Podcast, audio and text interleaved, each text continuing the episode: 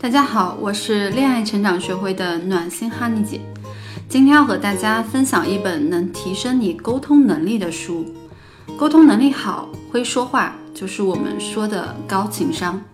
我们看到那些企业中能担任管理岗位的人，或者情场中得意的人，除非天赋秉异，否则无一例外都有很高的情商。而情商高，就是说话能让人沐浴春风，让人愿意和你做事情和相处。今天我们要分享的这本书，也是一本超级畅销书。也许你曾经会觉得要求别人做事情是在消耗你们的关系，但是今天你学习后，你会发现，也许你要求别人做事情，别人乐意，而且还觉得你真好。这本书的书名叫《所谓情商高，就是会说话》，作者是日本顶级沟通力专家佐佐木圭一。作者原本是一个不擅长于沟通的人，在经历无数次的失败和尝试以后，他发现了打动人心的语言奥秘，成为了首位获得美国金铅笔奖的日本人，前后也获得了国内五十一项大奖。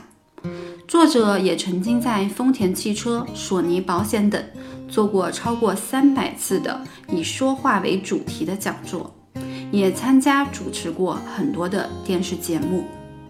今年五月份，我们恋爱成长学会也出过一本所谓情商高就是会说话的日常生活版本。这本书的作者是我们恋爱成长学会教研组的沟通力导师赵明老师。也是今年超级畅销的一本书，连续一个月位于当当励志榜单的第一名。张明老师的节目现在收听量已经超过了两千五百万，帮助了数万人更好的讲话。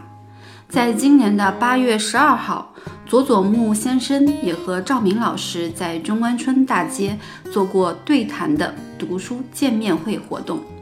见面会是座无虚席，连走廊都站满了人，很多读者都是从外地赶来参加的。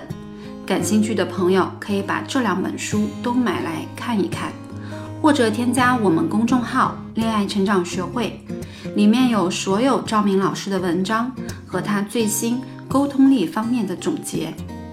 那我们回到今天的正题，如何让别人按照你的想法行事，还觉得？你很好呢。我们先来看几个常见的错误沟通方式。先举一个在公司上班的例子。互联网的人都知道，互联网的产品经理是无冕之王。什么意思呢？就是你需要调动各方面的资源来完成你的项目，但是项目组的成员。比如开发、测试、运营、运维，他们都是有自己的 leader 的。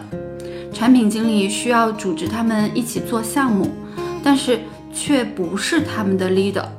这就需要产品经理有很强的协调能力和职场高情商了。一些低段位的产品经理经常会和开发团队说：“嗯，现在时间来不及了。”嗯，周末大家都来加班吧，以便按时完成这个项目。这个时候，开发的同事心里就会不开心了，想着好好的周末，我为什么要来加班呀？项目完成了，可是你立功了，我们辛辛苦苦的，大周末都不能休息，休息不好能写好代码吗？于是整个团队可能就低迷了。再比如在家里，我们回到家。走进卧室或者浴室，看到伴侣的衣服、袜子又乱扔，被子也没有整理好，可能就会抱怨说：“哎呀，你回来的早，怎么就不知道收拾下？你看这房间乱的，这还是人住的地方吗？和你在一起，我的生活品质都下降了，什么都不干，回来就知道看电视、打游戏。还有些家里。”为了马桶盖到底是放下来还是拿上去会吵架，每次因为马桶盖不放下来，就会觉得男人怎么这样，用完了也不想着别人会用，一点也不考虑我的感受等等。其实让别人按照你的想法来做事，并没有那么难。我的朋友刘瑟就是一个善于说服别人的人。他二十六岁就在国内顶尖的出版社出任总经理，二十九岁做总裁，现在也是独立运作公司，估值已经好几千万了。他经常和我说，话一定要软着说，越是重要的谈话，话就要越软。所谓话要软着说，就是不要直接说出你自己的目的，不要只想着自己的利益。不要命令别人去做事情，这样别人会觉得很不爽，就像之前的那位产品经理一样，让人觉得你太硬，只会考虑自己，不想和你交往和合作。那怎么话才能软着说呢？结合佐佐木先生的这本书，我们一起来看看吧。首先，切记直来直去，不要张口就来。不要直接说出自己的想法，比如之前的那位产品经理，一开始就说大家周末来加班完成项目，这就让人很反感。这也是很多人沟通当中常见的错误。很多人沟通就是想到什么说什么，把自己的观点、想法充分的表达，却没有想过谈话对方的想法。他们听到你说这句话后的反应是什么，从来也没有想过。就像刚才举的例子，妻子加班回家，看到家里很乱，就直接说：“你怎么不收拾下？回来就知道看电视、打游戏。”甚至有的人会说：“嗯，赶紧收拾下，你看这家里乱的。”这都是错误的沟通方式。第二步呢，我们要站在对方的角度去揣摩对方的想法。这里包含了两种常用的方式：投其所好和尽其所恶。对方希望得到什么？对方希望事情的走向是怎么样的？对方担心什么？害怕什么事情发生？比如刚才说到的那位产品经理，在职场中应当充分考虑开发同事的利益。职场需要什么？需要被老板重视，需要升职加薪。需要拿奖金啊！考虑到这些以后，你再去说。第三步，用考虑了对方利益的语言来沟通。比如，产品经理该怎么和开发说来加班的这件事情呢？我在企业工作的时候，也经常遇到这样的情况。我会说，现在这个项目领导都很重视，项目的进度和每个人负责的内容，我们在项目开始的时候。就已经抄送给各位大领导了。根据我们之前的设计，这个项目上线以后，数据会大幅的提升，所以现在的领导都很期待项目的进展。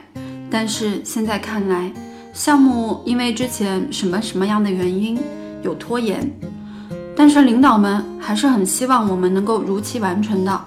而且这个季度考核，我们也需要有成绩来支持我们的评级。所以我想，我们努力一下，周末一起来加班。我会写加班申请邮件给到各位领导。等项目完成以后，我们再申请调休。在这次沟通当中，充分考虑到了开发同事的利益。首先，项目不是我一个人的，项目成员的名单已经发送给领导了，每个人负责什么样的内容，领导都很清楚。第二，季度考核。我们需要用好的项目来拿奖金和做评级。第三，是我们一起加班，加班领导也知道，事后可以调休。这么说是不是会比之前那样说好多了呢？刚才我们也说到了家里比较乱的例子，如果你想要对方回到家也能顺手的收拾房间或者维持房间的整洁。你觉得怎么说合适呢？大家可以想一想。那在我们现在这个社会，男人赚的通常会比女人要多一些，兴趣点呢也大部分集中在赚钱呀、升职啊、投资啊等等这些方面。我们有一个传统的说法，就是家里应该保持整洁和干净。如果家里太乱了，连财神爷可能都不想来你家里坐一坐。所以你可以把这个说法告诉他，比如说，我上次看了一本风水学的书，听说家里太乱会影响财运的，以后我们一起来保持家里的整洁吧，让他有家里乱原来会影响财运的想法。也许他下次乱扔东西的时候就会想到了，可不能影响到我的财运啊！算了，还是整理好吧。再者，谈话的内容提到了我们，是我们一起来保持家里的整洁，这是公平的，大家一起来做事情，不然他可能会觉得又要他一个人做家务了。好啦，今天的课程我们就讲到这里了。想要学习更多的沟通技巧。请添加我们小助理的微信“恋爱成长全拼零幺幺”，这里有最实用的沟通技巧，我们专业的老师也会给你一对一的指导，让你成为沟通达人。感谢大家的收听，我们下周同一时间再见。